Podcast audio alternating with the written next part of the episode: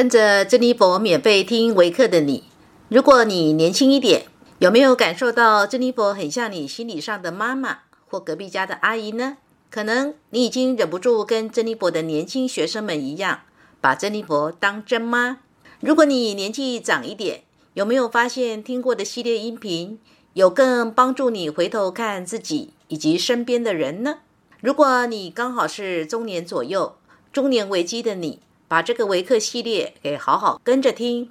会对你有很大的帮助哦。至少能够帮助你重新认识自己、接纳自己、明白自己、喜欢自己，你才能够有行动力，为自己活出睿智跟美善的生活啊。说起情绪感受能力坚贞者，珍妮佛脑海里浮现出来的就是曾经看过的一部电视剧《阿信》。阿信剧本呢是由日本名编剧桥田贺寿子。参照日本八百伴创业史写成，这出剧是以日本明治年间山形县佃农古村家的女儿阿信，从七岁到八十四岁的生命为主线，讲述一个女人为了生存挣扎、奋斗、创业的故事。阿信是八百伴创业人和田佳金跟她的丈夫和田良平共同创业八百伴的写照，也成为当时风靡一时的女性创业者代名词。这出戏在日本国内首播的期间，平均收视率是五十二点六，是日本史上收视最高的日剧。以上资料来源呢是网络维基百科。那为什么珍妮佛会直觉的联想到电视剧《阿信》呢？因为剧中的主角阿信为了生存、挣扎、奋斗、创业所付出的艰辛，所秉持不跟着现实低头的那一份吃苦像吃补的女性形象。着实是情绪感受能力坚贞者的女性最为典型的写照。如果你也曾经看过这出电视剧，相信你已经略知情绪感受坚贞者的内在是一个怎样坚毅的性格了。真实的生活里，每当珍妮佛服务的个案，或者是课堂上的学生们，珍妮佛印证的是这一类的人，不论男女，内在那个不易为外人轻易看到，除非你跟他们熟了，有相当的私交。或者是像珍妮佛这种，因为工作上的关系，能够跟他们展开说说心事，才能够感受到哦，这类人的情绪感受。就算眼下日子已经过得物质上的成功，但情绪就是不容易放松，也不容易觉得生活是轻松的。珍妮佛印象很深刻的是，有一位自由意志探索者的男性，他的情绪感受呢，刚好是坚贞者这个心理驱力类型。他妈妈从年轻的时候开始，就是在台北做个小店家的生意，成天为了生活奋斗，从早忙到晚。正因为妈妈是这么勤奋的工作，而且省吃俭用，所以在台北陆陆续续买了店面，也买了住家，让这位自由意志探索者的儿子可以幸运的就拥有妈妈给的房产。更有意思的是呢，这位男士他娶的太太就是当年在他们家帮忙的服务员。而这个服务员呢，是自由意志坚贞者。这位男士在他生命里重要的女性人际对象，妈妈的形象是坚贞者，他不自觉的就被自由意志坚贞者的服务员给吸引了。而那个成为他妻子的女人，不就是认为自己的男人应该是有社会地位跟成就的男人吗？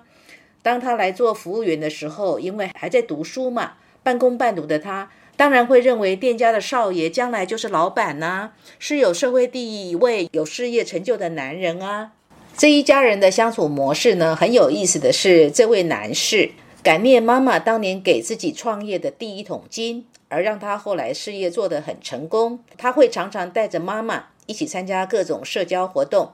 例如呢，因为他是某某协会的会长，在协会举办的联谊餐叙上，他妈妈呢就会经常出现。妈妈呢，也能够以儿子能够做到会长，而深深觉得当年含辛茹苦是值得的。儿子也让他很有面子。他的老婆呢，当然也会出席这种最好能够夫妇一起出席的活动场子。可是呢，可以明显的感受到的氛围呢，就是嗯，婆媳俩的关系好像有着不为外人知的家务事的不愉快，而且那个做媳妇的好像很苦逼。虽然呢，住的是豪宅，开的是名车，出国旅游呢跟走厨房一样，但是那个媳妇呢就是闷得很，因为她跟她老公的关系就是老公看重事业大过于看重经营亲密关系，而且她老公心里第一排序的女人是妈妈，而不是她。珍妮佛呢，也有位学生是情绪感受坚贞者的心理驱力，她明确的说，生活里绝对不能没有物质的保障，再怎么样，她都要做个职业妇女。未婚的她想到，如果结婚以后，因为什么样的原因而不能上班，那她一定也要做点能够在家赚钱的工作。如果可以，甚至要创业，做出规模经济来。作为女人，没有自己的事业成就，哪算是现代女性呢？一个人的情绪感受能力是来自于母亲从小对待的方式，给予情绪给予的品质所形塑出来的内隐人格。这个内隐的人格最直接牵涉到的就是会让人们本能的认为什么是安全，什么人事物可以让自己觉得是安全放松。对情绪感受坚贞者的人来说，当情绪感受的本质要的核心是安全时，坚贞者这个心理驱力就不轻松啦，因为。当安全感是建立在物质上的保障，建立在人生的现实面是不是安稳，这个安全感就备受现实考验了。那会对所有能够形成物质保障以及能够带来社会成就归属的那个保障，格外的世俗化，或甚至格外的功利化。情绪感受坚贞者的人非常有责任感，但是当一个人太有责任感，会变成怎样呢？就会不自觉的硬撑，硬撑到让自己成为一个情绪上不需要被保护的人，反而会激发出变成处处要保护别人，处处会从一个大家长来自我定位关系中的角色扮演。举例，一个情绪感受坚贞者的小孩，事实上也许他只有十来岁而已，然而他的心，我说他的那一颗心，可能已经是三十岁的人了，超龄的早熟。情绪状态超年龄的早熟，这样的人就是情绪上很懂事嘛，什么事都想得面面俱到。如果问为什么会这样呢？因为这样子才能够尽责扛起保护他人的责任啊。再来，在保护的责任里面，一定带有管束的性质，管束跟管理。而当一个人要尽到保护的责任以及管束的这个角色，就不容易轻易流露私人的情绪关怀哦，就容易让承受情绪的人感觉到的是冷漠的情绪对待大过于温暖的情绪对待哦。情绪感受坚贞者这类型的人，在现实的人生里，小时候妈妈一定是有一个什么现实的状况，让这个妈妈是尽到做母亲的责任。但不见得是孩子心中那个温暖的母亲。这句话你们听懂了吗？是这个妈妈是尽了母亲的责任，然而这个妈妈却不是孩子可以亲近的妈妈。比如呢，妈妈可能忙着做生意，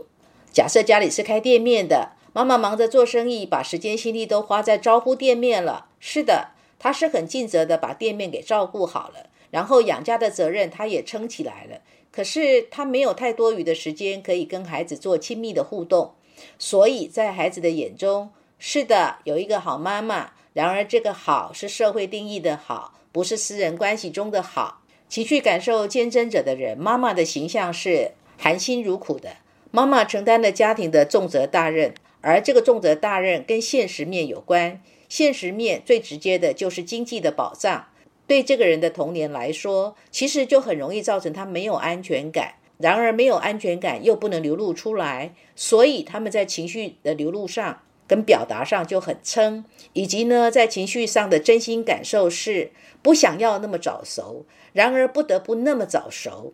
童年养成的早熟，以及母亲所给予的情绪对待是冷漠大过于温暖，所以就容易有情绪忧郁的倾向。心情上容易沮丧，不论男女，成年之后很容易就不自觉的把小时候跟母亲那边和母亲那边所得到的情绪对待关系，重新复制到自己生活里的亲密关系跟家人关系。当年因为母亲的情绪滋养的表达比较保留，甚至母亲可能因为生活里的现实需要而忽略了对孩子的情绪亲密互动。虽然母亲已善尽了母亲的责任，然而。这一类的人在安全感上其实很渴望亲情的滋润。他们会把这个渴望转移成为什么呢？转移成为我要为家里建立一个经济稳固、安全堡垒的家。我呢，如果我把事业做好，我把财富巩固好，这样我才能够保障家庭的经济安全，然后我的人生也才有保障。这一类的人可能会不自觉地说：“我不要再像我妈妈那样子。”当年呢，我妈妈都忙着做生意或忙着上班，都没有时间照顾我，没有时间跟我亲近。我不要我的孩子再受这种苦，所以我要拼命赚钱，我要拼命的把事业做好，我要给孩子一个最好的家庭生活。是的，他又在追求物质上的成就了，以至于又不自觉地重复了当年母亲的模式哦。再来，情绪感受见证者的人，在情绪上也不容易满意自己所住的房子。因为房子象征着我们安身立命的地方，那个居住的窝。为什么他们会不满意所住的房子呢？因为那个安身立命的窝，在他们的童年经验里面，那个窝没有温暖，那个窝里面有太多的人事沧桑，太多现实的人生包袱。所以人群当中，有的人就是不愿意买房子哦，不是他们买不起哦，是他们心里不乐意买房子。珍妮佛认识一个情绪感受见证者的个案。他的故事是这样子：当他手边有将近可以买台北市好的居住区域，也就是文教区，他手边有那样的钱的时候，他没有买房子，他选择不买。他的理论是说，他觉得他现在租的地方也很好啊，他干嘛买房子？好了，几年下来，台北房价三级跳，他当时那些钱现在已经买不起台北市他想要住的那个区域，可是他已经习惯那个区域了。然而，他要买的那个地方早就已经房价涨三倍啦。他的那些钱随着房价的高涨，早就已经买不起啦。一个人不乐意买房子的原因有很多，珍妮佛现在说的是其中一个原因。这个叫做心因性的原因，就是情绪感受坚贞者的人，他们容易觉得房子是一个沉重的壳。其实那个是他们小时候心理上沉重的那个壳。那成年之后，这样的人呢，不愿意接纳，这是心理上认定的沉重，而会用各种现实的理由，比如说缴房贷就等于变成巫奴了，买房子就等于将来要被房子绑二三十年，要缴长期的房贷，就是会用这个来作为不买房子的理由。其实心理的源头是家太沉重了。情绪感受坚贞者，不论男女，当他们进入了婚姻之后，他们相对的不容易跟屋檐底下的那个亲密对象产生情感的自然流露。成了家之后，譬如小时候在家里所得到的就不是温暖，会更渴望将来成年之后可以自己建立一个温暖的家，对不对？理论上应该是这样子嘛。可是现实生活里面呢？现实生活里面呢，就是因为情绪感受是我们的人格能力。我们呢，就是会带着我们的人格能力进入各种角色里。成年的男人就会进入丈夫的角色、父亲的角色；成年的女人就会进入成为妻子的角色以及母亲的角色。情绪感受见证者，当他们成为丈夫或妻子的角色的时候，他们不容易跟配偶有一种自然的情感的流露。生命等于重新透过婚姻，再一次的要他们去经验童年里的心理的孤绝感、心理的沮丧感、心理的不温暖。如果你有认识情绪感受坚贞者，而你跟他又有私交，特别是在你们两个一对一，只有你们两个互动的时候，而且刚好又是在屋檐底下互动的时候，你多半可以感觉到他真的不太容易亲近。即便他好意招待你去他家做客，你都会觉得你不太能够轻松做客人哦。情绪感受坚贞者心理驱力如果是被祝福的，在他心目中，他的妈妈绝对是一个社会上认定的好妈妈。他跟妈妈的关系，他会觉得妈妈是他一座情绪的靠山，他现实生活里的一个牢靠的保障。是的，他有一个好母亲。然而，他跟母亲的感情也不是我们讲的那种水乳交融的亲密跟自然。再来，情绪感受坚贞者的人，不太可能跟妈妈没大没小的，就是对母亲是用一种尊敬的心情来跟母亲互动，不可能是跟母亲没大没小，或者是可以像姐妹一样的，那是不可能的。当事人呢，对母亲就是有一种责任，那种责任就是说，比如如果他有经济能力了，他会认为他应该要给妈妈钱，因为钱是最能够表达什么叫做物质的保障。珍妮佛呢，曾经有个案是这个类型的女性，她都已经四十来岁了，单身。然后呢，她的妈妈每个月还会跟她要钱。其实她妈妈并不缺钱，可是她妈妈就是会固定的跟她要钱。她妈妈跟她要钱的理由就很简单，就觉得说钱呢由妈妈来管呢，一定可以比女儿管得好。你看哦，她都已经四十几岁了，但是她还是有一个强势母权的母亲。情绪感受坚贞者的女性，最好呢是做职业妇女。其实，女性不管是自由意志或情绪感受坚贞者，最好都做职业妇女，因为职业妇女才能够让这个女性一天二十四小时里面，可以至少有二分之一的时间是在工作上，她比较有机会从二分之一过生活的这个工作得到比较多的自由意志的成就感，或者是情绪上的安全感。也就是说。情绪感受坚贞者的职业妇女，比较是为了逃避家庭生活而转移到重视事业；而自由意志坚贞者的职业妇女，是主动的重视事业，追求事业上的世俗成就。情绪感受坚贞者的男性，就是会有跟太太的私人关系里面相处的一种情绪的严谨性。基本上，他回到家是不太容易放松情绪的。但是，你不能说他没有一个好太太哦。他的太太对家庭还是很有责任感，但是他不会觉得他是被太太疼爱跟关心的丈夫，以及呢，太太在家里是当家做主，他的太太呢就等于是家里的大老板喽。譬如老公呢下了班，有时候老公也会耍宝，对不对？会跟太太说来香一个，他太太呢多半会跟他说你少无聊了。但是呢，如果一个男人是情绪感受养育者，太太会说什么？太太会说我地板还没拖。卫生工作还没做好。那如果男人是情绪感受新创者，嗯，太太可能会说：“你要给我买的那个包呢？买了吗？买了才给你香一个，就是类似这种的。”所以说，各种情绪感受的形态，男人跟太太的关系，在私人生活里的关系互动就是不一样的，有趣吧？